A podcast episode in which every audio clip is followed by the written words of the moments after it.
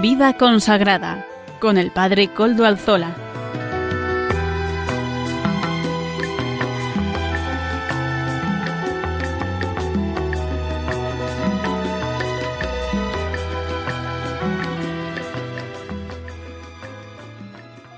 Buenas tardes, hermanos, amigos y oyentes. Hoy es jueves y son las cinco de la tarde, una hora menos en las Islas Canarias. Es por tanto la hora de vida consagrada en Radio María. Les saluda con sumo gusto Padre Coldo Alzola, Trinitario. Hoy emito, como es de costumbre, como es costumbre en mí, desde Algorta, Vizcaya, diócesis de Bilbao, desde la parroquia del Santísimo Redentor, parroquia a la que también les hago partícipes a ustedes. Recen por todos nuestros proyectos pastorales. En concreto, recen, les pido, porque este fin de semana tendremos el primer retiro de Emaús de mujeres en nuestra parroquia. Así que pedimos, se han apuntado muchísimas personas, más de las previstas. Es, yo creo que es una oportunidad también que el Señor nos ofrece. Ponemos pues todo esto bajo la protección y la intercesión del Beato Domingo Iturrate, nuestro patrono y protector. Saludo a quienes nos están ayudando en el control en Madrid. Gracias a su servicio podemos emitir hoy una vez más. Hoy que es día 10 de febrero de 2022, celebramos la fiesta de Santa Escolástica, hermana de San Benito de Nursia y fundadora de la vida monástica femenina en Occidente junto con su hermano. Hoy es un día para pedir por los monasterios femeninos en general y también por la vida monástica que nos hace palpar que Dios es el único absoluto.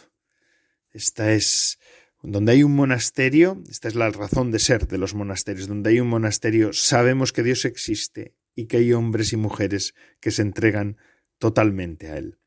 Paso sin más dilación a presentar los contenidos del día de hoy, que son varios e interesantes. Hoy contaremos con la participación del cardenal Aquilino Bocos Claretiano, miembro de la Comisión de Vida Consagrada de la Conferencia Episcopal Española. Mañana, que es día 11 de febrero, saben que se celebra la fiesta de Nuestra Señora de Lourdes y con este motivo también la trigésima Jornada Mundial del Enfermo.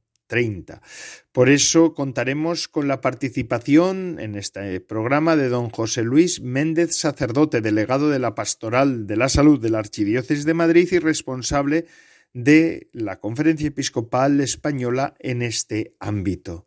Así que una persona cualificada para hablarnos de lo que es la Pastoral de la Salud y de esta jornada en particular. Amaro Villanueva nos presenta, como todas las semanas, el espacio Música para Evangelizar. Estamos en el mismo periodo de la Santa de hoy, estudiando la historia de la vida consagrada con el padre Antonio Bellella, claretiano, que hoy también nos ofrece la sección de formación y él es miembro del Instituto de Vida Consagrada de Madrid y nos va a seguir hablando de esa época tan fecunda para la vida consagrada. Ya saben que se pueden poner además en contacto con el programa por medio del correo electrónico del mismo. Les recuerdo cuál es vida consagrada arroba Ustedes pueden escribirme a él y yo mismo les contestaré. Recuerdo que nos pueden escuchar también por medio de los podcasts de la web. Ya suben el nuestro, no lo olviden.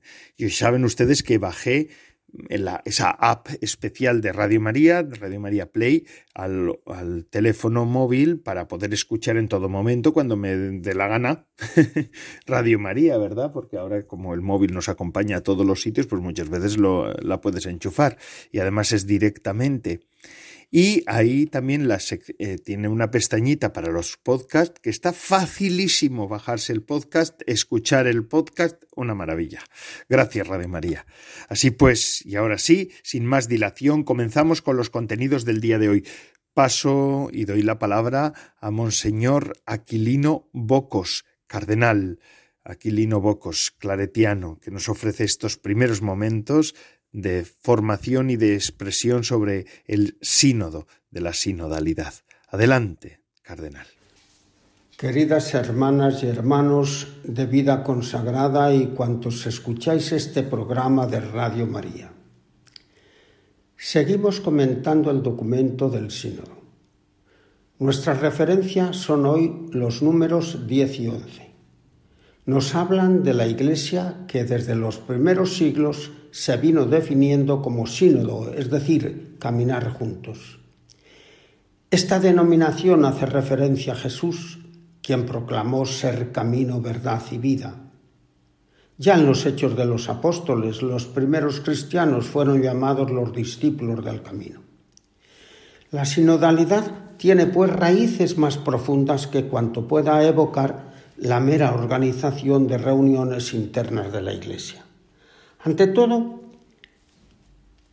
es un modo de vivir y de obrar del pueblo de Dios que manifiesta y realiza su comunión en el caminar juntos, en el reunirse como asamblea y en el participar activamente en su misión evangelizadora. San Juan Crisóstomo llegó a decir que iglesia y sínodo son sinónimos, significan lo mismo. Llevamos ya unos meses hablando de sinodalidad. Ahora puede ser útil preguntarse cómo hacer operativa esta sinodalidad en la que somos llamados a estar implicados como miembros del pueblo de Dios.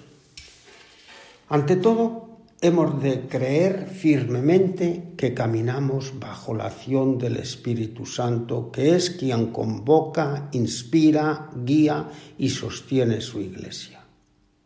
El pueblo de Israel, cuando caminaba por el desierto, sentía la presencia, la protección, la compañía de la nube, que era el símbolo del Espíritu sobre la iglesia peregrina por este mundo.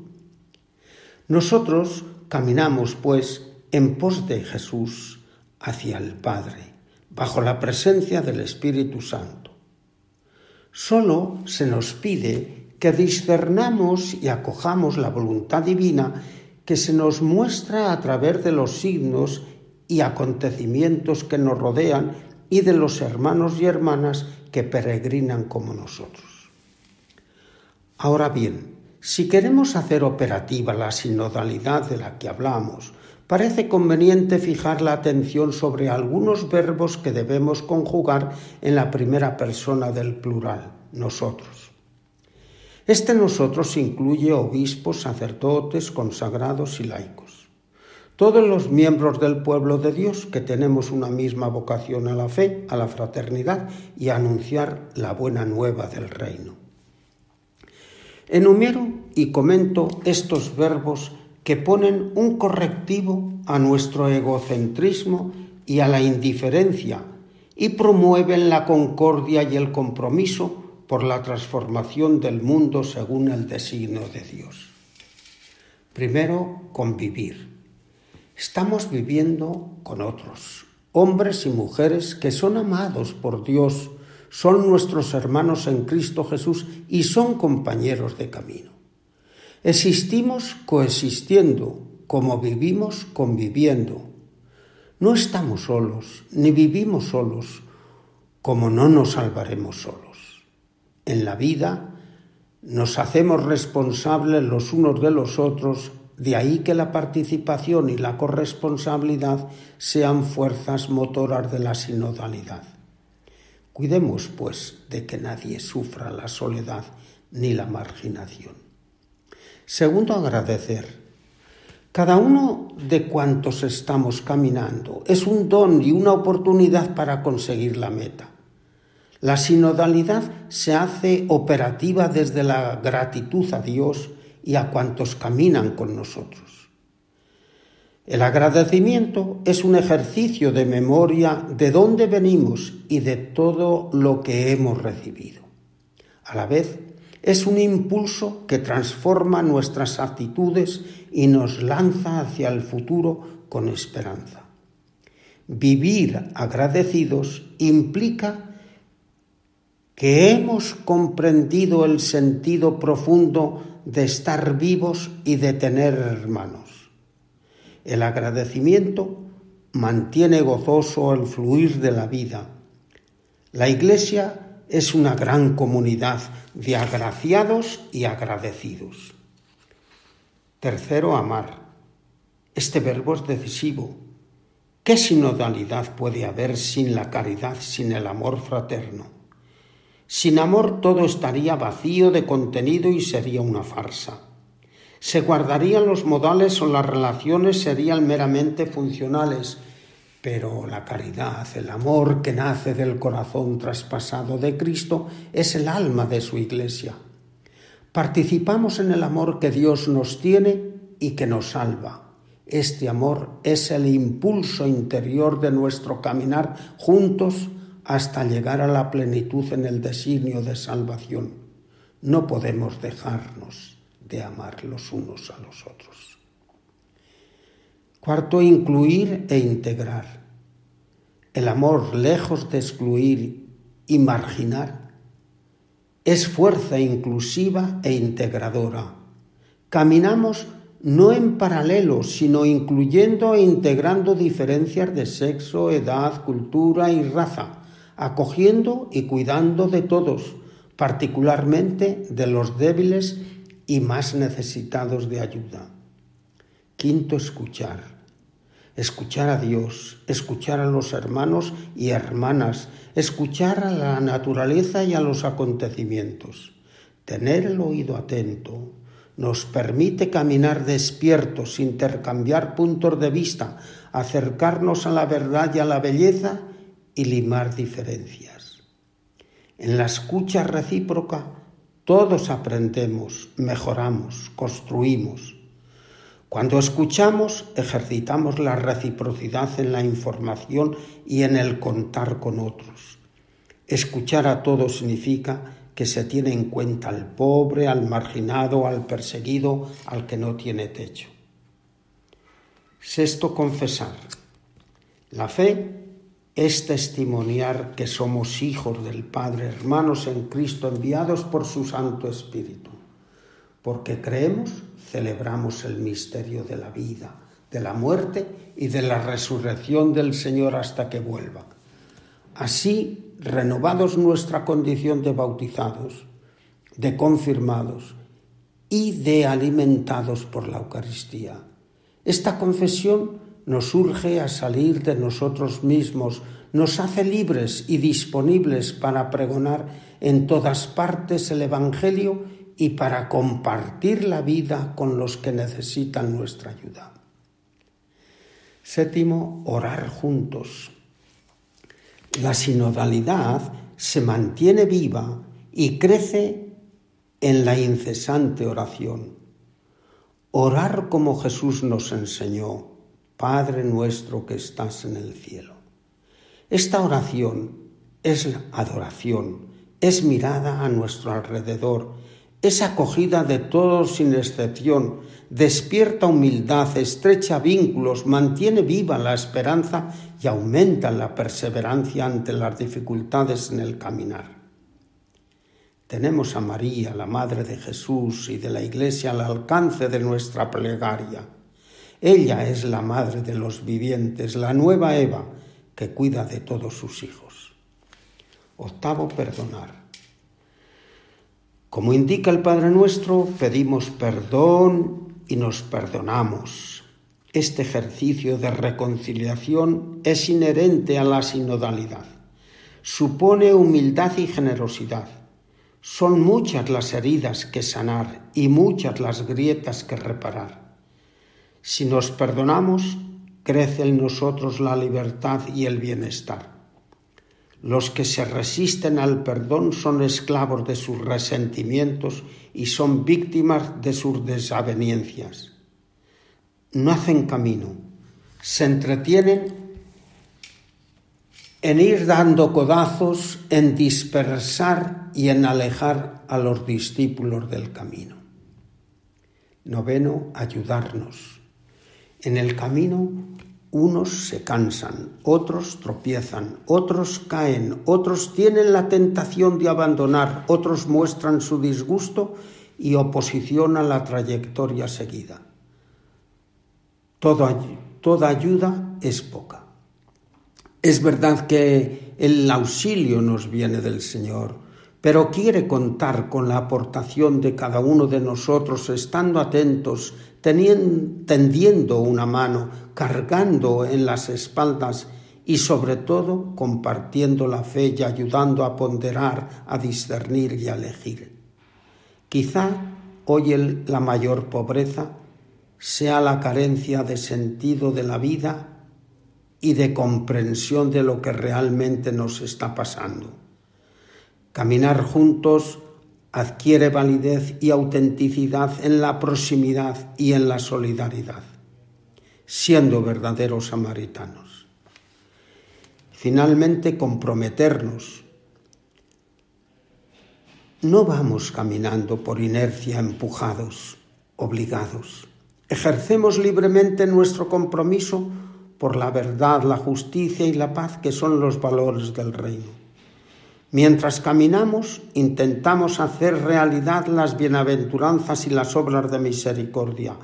La Iglesia crece desde la sobreabundancia del bien que nos llega y la convertimos en servicio para que crezca el número de los que dan gracias.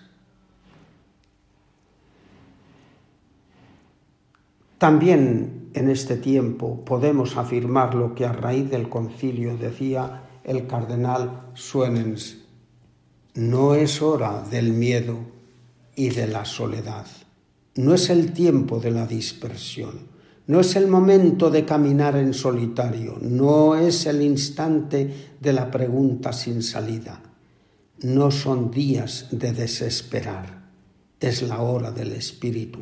Es la hora de la comunión, es el tiempo de la verdad, es la llegada de la libertad. Es la hora de quienes tienen oídos para oír, es la hora de un corazón de carne y no de piedra. Es el tiempo de adorar en el Espíritu y verdad. Es el tiempo de creer y esperar. Es el tiempo de hacerlo nuevo. Es ahora cuando todo es posible es ahora cuando el reino está en marcha. Es ahora cuando podemos darnos la mano. Es ahora cuando nuestra fuerza es el Señor. Buenas tardes a todos cuantos escuchan este programa de Radio María y que el Señor bendiga nuestro caminar juntos como iglesia peregrina que somos.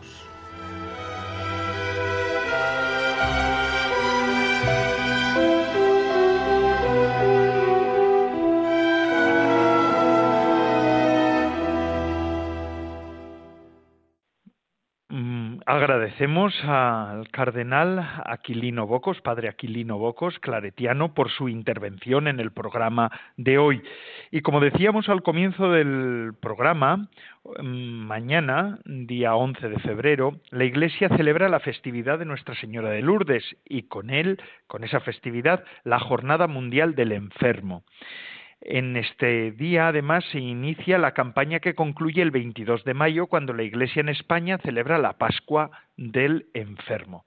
Este año, esta jornada del enfermo mm, lleva como título Acompañar en el sufrimiento. Es este lema que nos propone el Departamento de la Pastoral de la Salud y qué mejor que poder contar con un miembro de la misma para que hable en esta ocasión con nosotros. Tenemos como invitado a don José, don José Luis Méndez. Buenas tardes, don José Luis. Muy buenas tardes.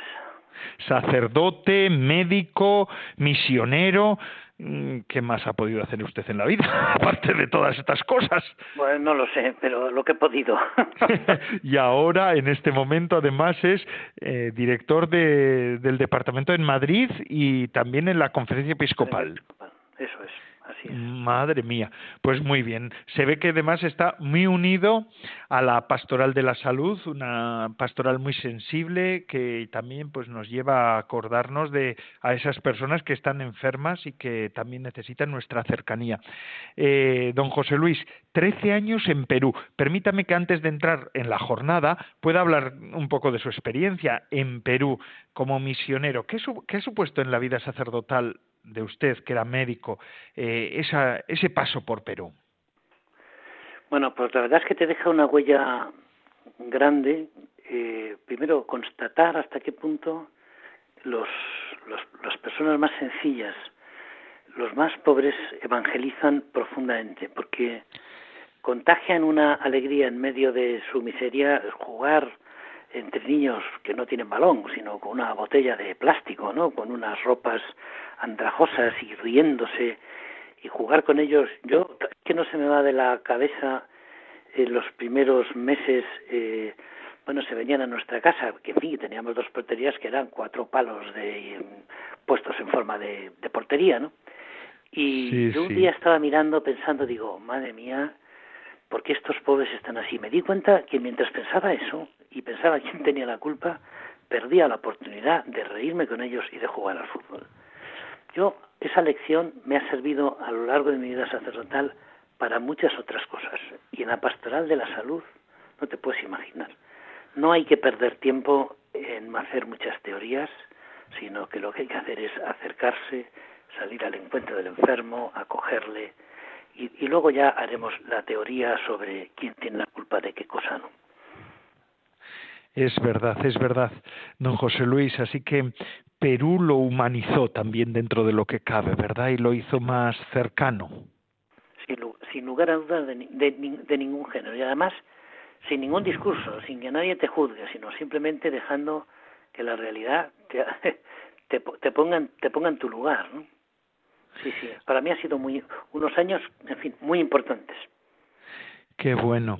Don José Luis, y ahora, en concreto, eh, está usted en esta tarea, pero también de animación, además de, supongo que a pie de, calle, digamos así, a pie de obra, más que de calle de obra, en hospitales y tal, pero también está de animación, porque eh, ¿cómo ¿cuál es la sensación que usted tiene? La iglesia y las iglesias, las parroquias, em, el tema de la enfermedad, la pastoral con los enfermos, ¿la tenemos muy presente o por otra parte todavía tenemos mucho que sanar? Pues yo creo que la expresión. Sí, que tenemos mucho mucho que sanar, porque a veces eh, tenemos claro a nivel intelectual, ¿no? Que, que el Señor ha salido al encuentro de los que sufren, de los enfermos, de los pobres, ¿no? De los que necesitan ser sanados y, y en la práctica, pues al final como que nos va, nos va ganando el terreno que hay que organizar, que es verdad, que hay que eh, pagar la luz, que hay que organizar la catequesis, que hay que preparar no sé qué, que hay que celebrar no sé cuántas celebraciones y pues, todo eso es verdad, pero empezamos a perder de vista a la persona. Yo es una de mis mayores preocupaciones en la pastoral de la salud y que no me canso cada vez que hablo con delegados eh, de Pastoral de la Salud en la conferencia de otras diócesis, eh, decir, bueno, esto tiene que ser una cosa que se nos meta muy en el alma, ¿no? Nosotros no nos dedicamos a ver las causas de la enfermedad ni las soluciones de la enfermedad, sino el enfermo y aquellos que sufren como consecuencia de la enfermedad. No perder de vista a la persona que sufre. ¿no? Y a mí me parece que en esto, digo, me descuido y también me pasa, y me ganan los papeles pero hay que ver detrás de los papeles personas y saber que en el fondo salimos al encuentro del que sufre. Y si no, como decía un amigo mío, estamos tocando el violón a cuatro manos, ¿no? Eso es. Sí, bueno. tenemos unos teóricos de la caridad pastoral, pero nuestro corazón queda intacto. a veces pasa, sí. Esto que dice el Papa Francisco, que a mí me gusta mucho repetir, ¿no? Eh, que tenemos que recuperar, eh, ¿no? creer en lo revolucionario de la ternura. ¿no? Y a mí Qué me bonito. Parece que, sí, pues esto que nos, dice Angeli Gaudium, a mí me parece que en el ámbito de la pastoral de la salud y, en general en toda la pastoral, ¿eh? pero no, no perdernos en discusiones, no perder a la persona en medio de tanto sistema.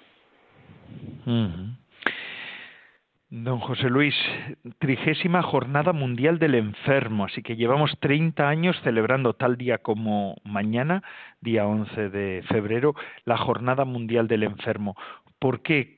¿De qué manera se, se, instituye esta jornada? Fue San Juan Pablo II quien la instituyó. ¿Por qué en este día? Bueno, entiendo que es porque es el día de la Virgen de Lourdes, pero ¿cuáles son, fueron las razones y qué, cuál es la finalidad de esta jornada? Bueno, San Juan Pablo II eh, el día 13 de mayo de 1992 quiso instituir esta Jornada Mundial del Enfermo y escribió una carta con ocasión de esta de la institución de esta jornada.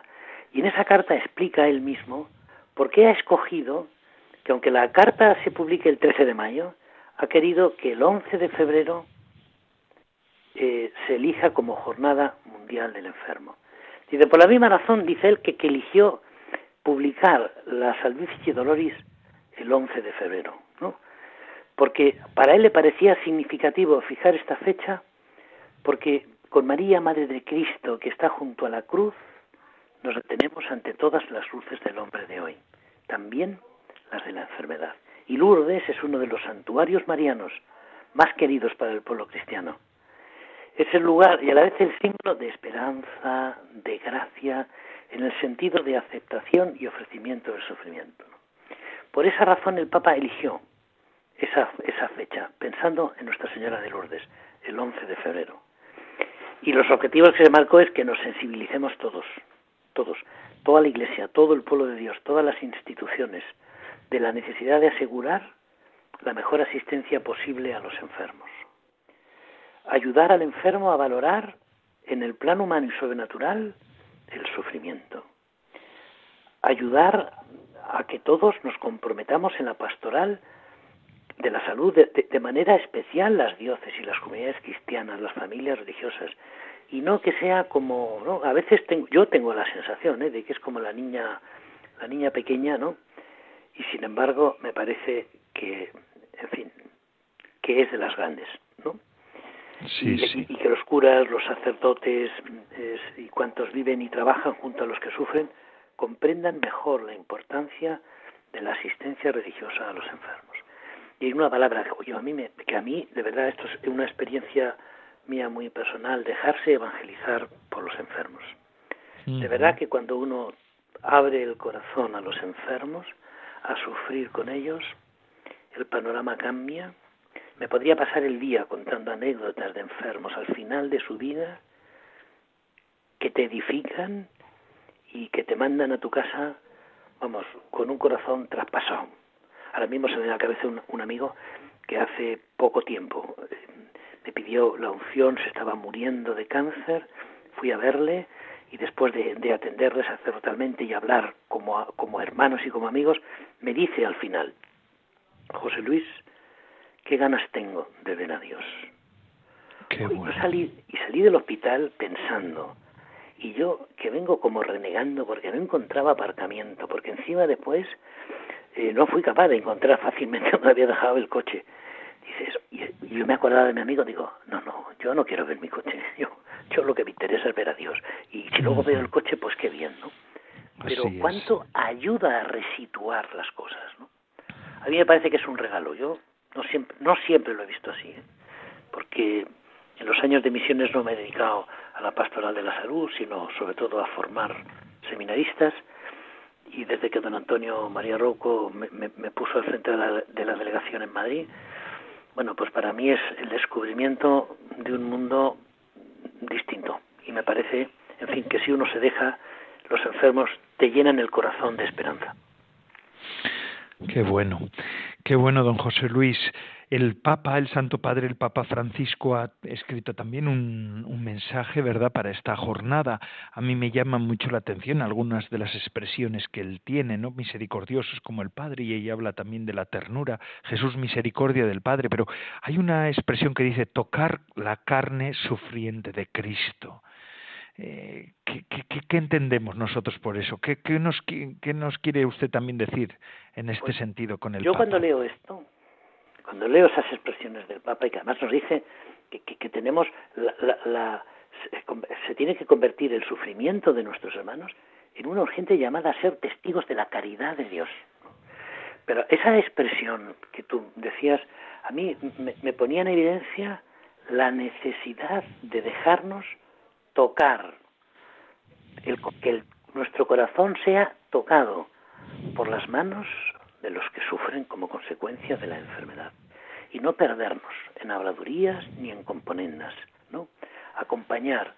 Y eso significa saber ponerte en el lugar del otro, consolar, aliviar, estar cerca, ¿no? Escuchar y sufrir con él, claro, es verdad. Es verdad. Es que no es lo mismo eh, una un, discurso teórico sobre lo que es la enfermedad y otra cosa es que, que, tú ames a la persona que padece por la enfermedad. O sea, un gran amigo mío ya está en el cielo, Pablo Domínguez, recuerdo que nos decía en una ocasión, estando yo en Lima y él fue a darnos unos ejercicios, nos decía, los curas tenemos como con mucha facilidad quedarnos en el plano del tema y hay que meterse en el problema. Este, este era filósofo. Y, le decíamos, bueno, Pablo, ¿qué quieres decirnos? ¿No? Explícanos la parábola, señor. ¿no? Dice, pues mira, el tema, ¿cómo arde una casa? Pues es muy interesante saber que, pues mira, las llamas van por los conductos, los tubos de la luz, porque hay aire. Todo esto es muy interesante. El problema, tu casa está ardiendo. ¿Ha cambiado algo? Ha cambiado todo. Bueno, pues nosotros tenemos que aprender a pasar del tema al problema. Porque nos va la vida con nuestros hermanos, ¿no? Y si no es así, estamos desenfocados. A toda la iglesia. No quiero ser muy radical, pero no, pero sí es verdad, sí. Se puede ir despacio, ¿no? No, no, no, no. Y a toda la Iglesia le va se le va la vida en estas cosas, ¿no?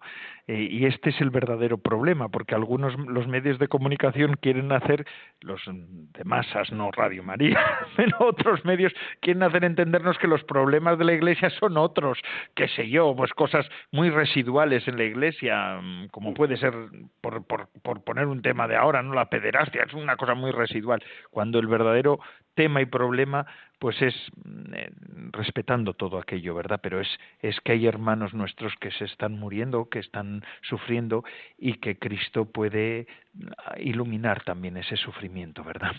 Sí, sí. No hay que tener miedo a dejar que nos conmuevan. Pero es que el problema es, eh, eh, em, ¿acaso, yo me, yo me hago la pregunta, ¿hemos perdido la capacidad de conmovernos ante el sufrimiento de los demás? Sería terrible. Si esto nos pasara, sería terrible. necesitamos en ese sentido una conversión permanente de abrir el corazón al sufrimiento de los demás y dejar ser tocados. Así es. Don José Luis, ha sido un gozo a poder hablar con usted en esta, en esta tarde, en nuestro programa de vida consagrada. Gracias, pero se nos ha ido el tiempo. Podríamos hablar mucho más tiempo, ¿verdad? Sí, eh, luego te doy las gracias por la oportunidad de decir estas cosas, que me va la vida en ello. Qué bien, se nota, se nota cuando habla. Y ahora pues seguimos con nuestro programa de vida consagrada. Mm, el año pasado usted habló en nuestro programa y el año que viene, o antes igual para la Pascua del, enfermo, a ver si volvemos otra vez a encontrarnos en las ondas y podemos seguir hablando de estos temas. Muchísimas gracias. Es un gozo hablar con usted. Igualmente, un abrazo. Y ahora seguimos con nuestro programa. Vamos a seguir con Amaro Villanueva y Música para Evangelizar, el espacio que nos presenta la música del día de hoy, pero que está evangelizando las masas. Adelante, Amaro Villanueva.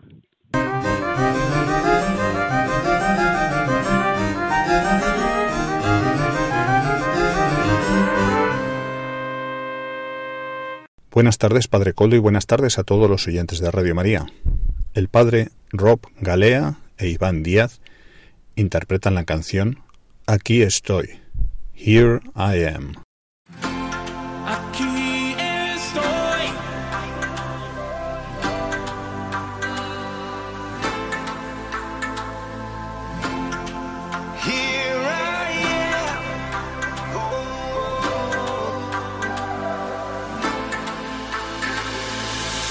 Quiero servirte con mi vida.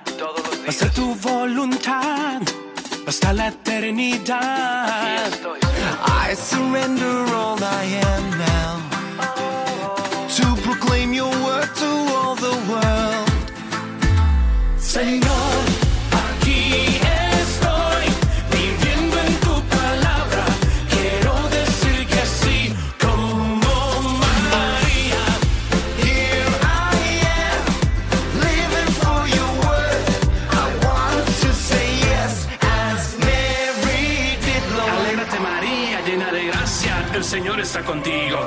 tengas miedo porque has hallado gracia ante Dios. Vas a concebir un hijo y su nombre es Jesús. Here I am, I long to serve you. And let Let your kingdom come and let your will be done.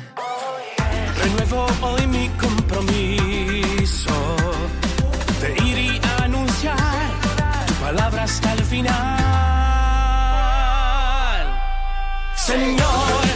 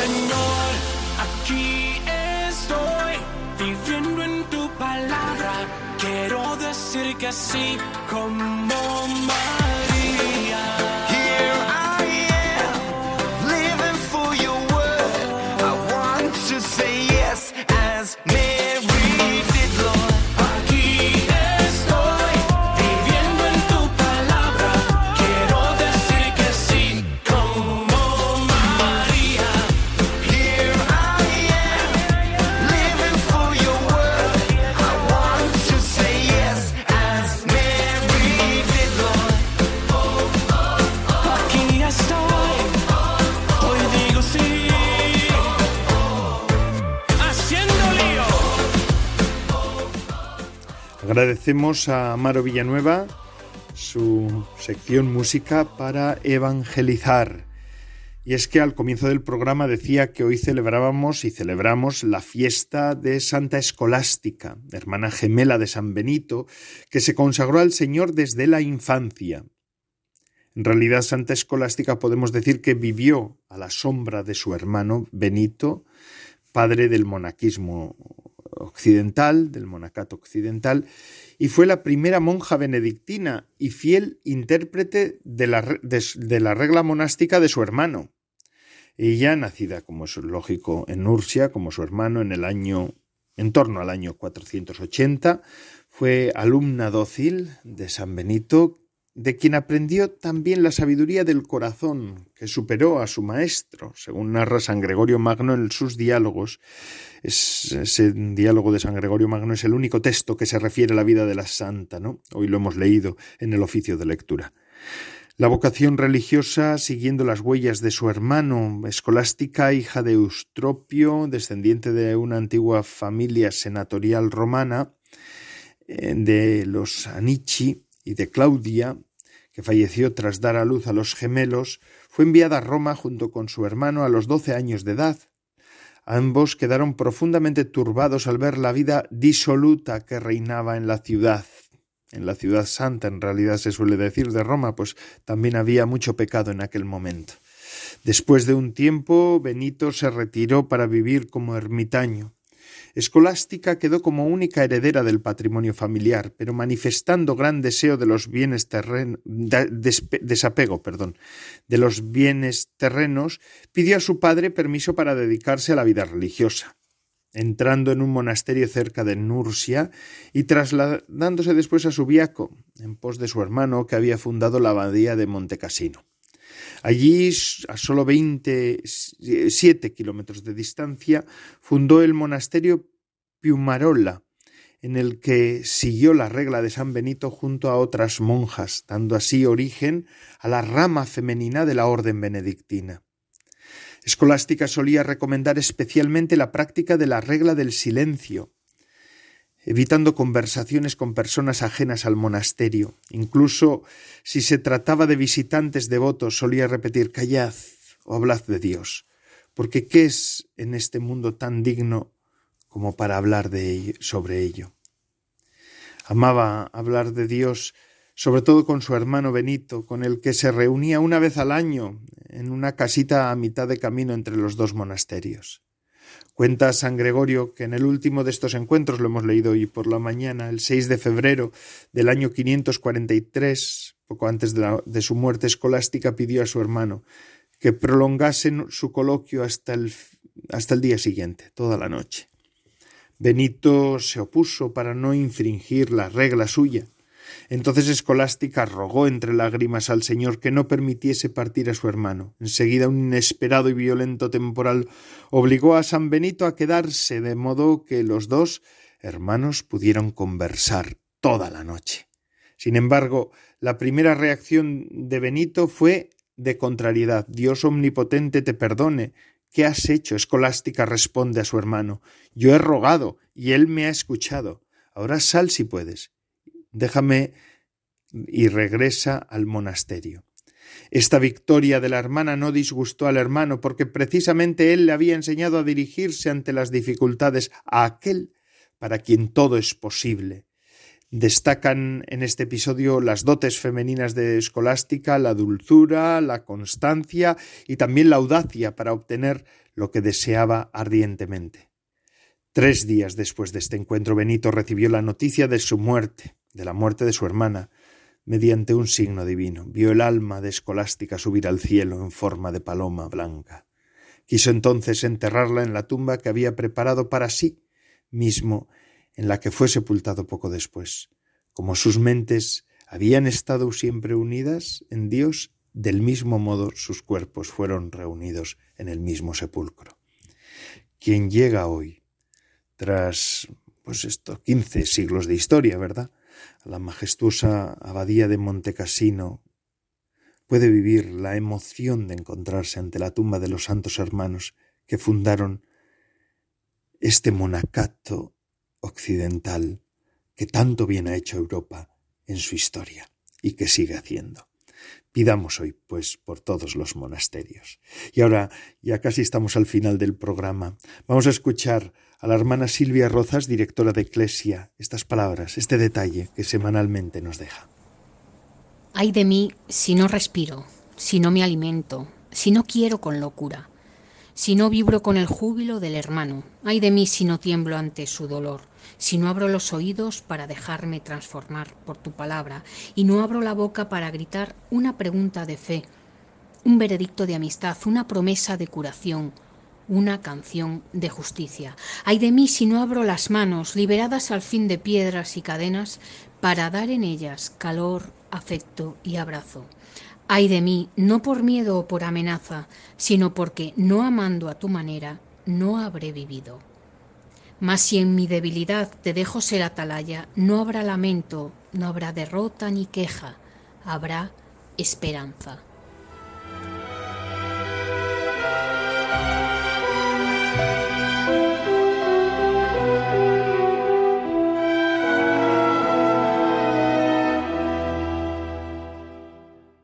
Gracias Silvia Rozas, hermana Silvia Rozas, que es directora de la revista Eclesia. Ahora sí viene la formación del padre Bellella, Antonio Bellella Claretiano, que nos ofrece estos minutos de formación antes del final del programa. Muy buenas tardes a todos los oyentes de Radio María.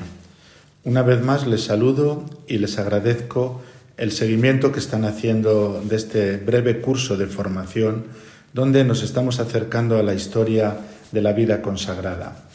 Llevamos ya unas cuantas sesiones, continuamos hoy eh, donde dejamos la semana pasada nuestro programa, es decir, hablando de uno de los personajes más importantes de la historia de la Iglesia y sin duda alguna uno de los protagonistas más destacados de la historia de la vida consagrada.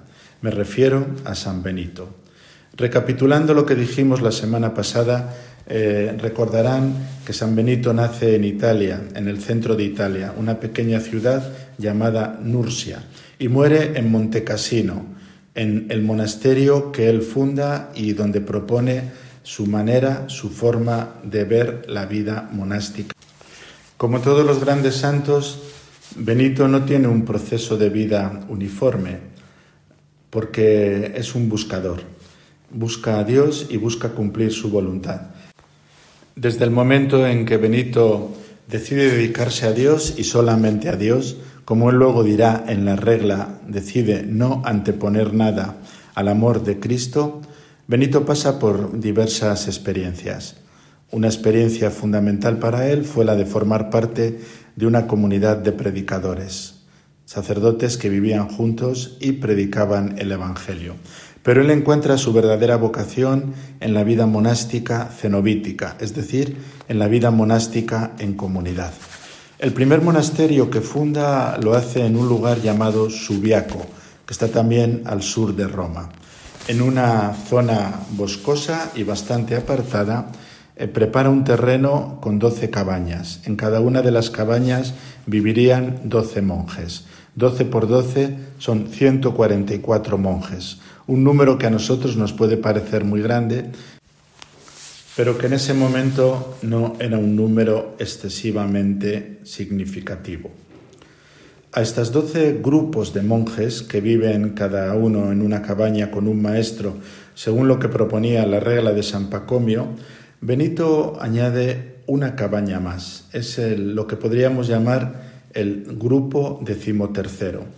Este grupo decimotercero es un lugar especial para preparar a los candidatos para que sean idóneos para entrar en el convento. Esta es una de las características fundamentales de San Benito, la pedagogía. Para ser monje hace falta una preparación y esta preparación está perfectamente orientada para la vida comunitaria. Benito reconoce, por tanto, la necesidad de la formación y también la necesidad de la preparación. Si quiere establecer una comunidad que sea estable y que viva fielmente lo que se propone, hay que capacitar a las personas para que entiendan a lo que se comprometen y cumplan los requisitos suficientes para ser admitida. Conforme va haciéndose más grande el número de los candidatos, Subiaco se convierte en un lugar muy pequeño y por lo tanto Benito busca otro emplazamiento. Lo encuentra en Monte Cassino. Monte Cassino será la gran abadía benedictina, lo sigue siendo, la primera gran abadía de la historia de Occidente. Monte Cassino está situada también al sur de Roma, es una abadía que fue alzada sobre una montaña. En esta montaña había dos templos, un templo de Júpiter y un templo de Apolo. Benito santifica estos templos, los cristianiza. En el templo de Júpiter pone una eh, iglesia de San Pedro y en el de Apolo de San Juan Bautista. Son los dos primeros núcleos de su monasterio y en torno a estos dos eh, recintos sagrados eh, que están sacralizados y cristianizados, Benito va construyendo con sus monjes las diversas dependencias monásticas. Y en este monasterio, es Montecasino, es donde empieza a redactar la regla. La regla de San Benito es uno de los documentos fundamentales de la historia de la vida consagrada y su influjo llega hasta nuestros días. Sigue habiendo miles de personas que la profesan, hombres y mujeres. San Benito eh, escribe un texto profundamente humano y profundamente religioso. Benito conoce varias reglas que en su época se vivían en distintos monasterios y en distintos grupos. De todas ellas aprende, sobre todo de la regla de San Basilio que, como ya les indiqué, se profesaba en los monasterios de Oriente y de otra regla muy conocida entonces, sobre todo en Italia, que se llama la regla del maestro. Benito toma ideas y las adapta, y aparte de eso las enriquece con la propia experiencia. Construye así una regla que está centrada en tres conceptos fundamentales. Para que haya una vida monástica, dice San Benito, tiene que haber estabilidad, el concepto de estabilidad tiene que haber fraternidad y tiene que haber oración y trabajo. Estos son los tres ejes de la regla, la estabilidad, la fraternidad, la oración y el trabajo. Benito insiste mucho en, la vida comunitaria, la vida comunitaria reglada, la vida comunitaria que se ve como un compromiso estable, en un lugar donde la persona sirve a Dios y comparte con los hermanos toda la vida. Este lugar eh, es un lugar muy organizado, pero al mismo tiempo es un lugar donde no hay rigidez, donde tampoco se quita libertad a las personas, es un lugar donde la moderación predomina, donde con gran sentido práctico se propone una vivencia en comunidad del el seguimiento de Cristo y vivir según Dios. San Benito habla del camino del monje como un camino de conversión. Por eso propone a los monjes y a las monjas que hagan voto de conversión, voto de conversión según lo que la regla propone. Y el voto de conversión exige una identificación con Cristo, convertirse a Cristo.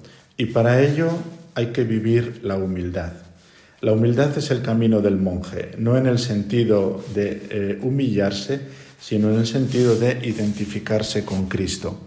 El camino del monje es un camino de humildad, crecer en humildad por medio del silencio, la oración y el rezo litúrgico.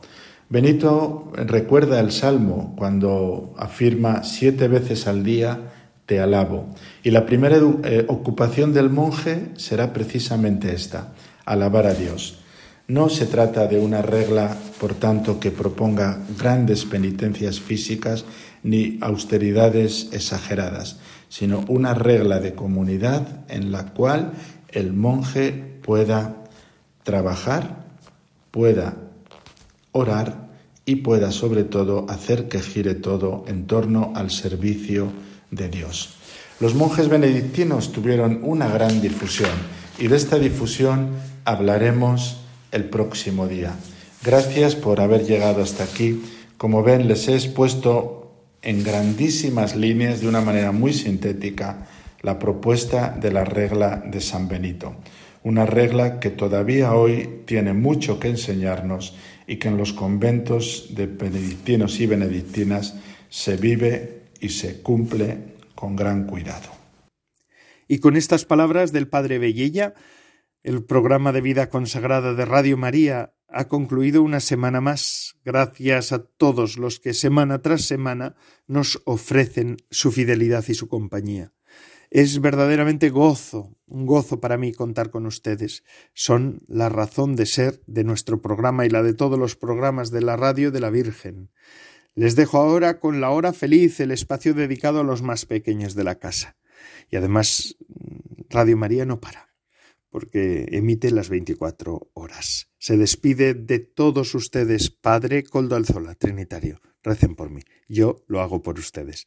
Hasta la semana que viene, si Dios lo quiere.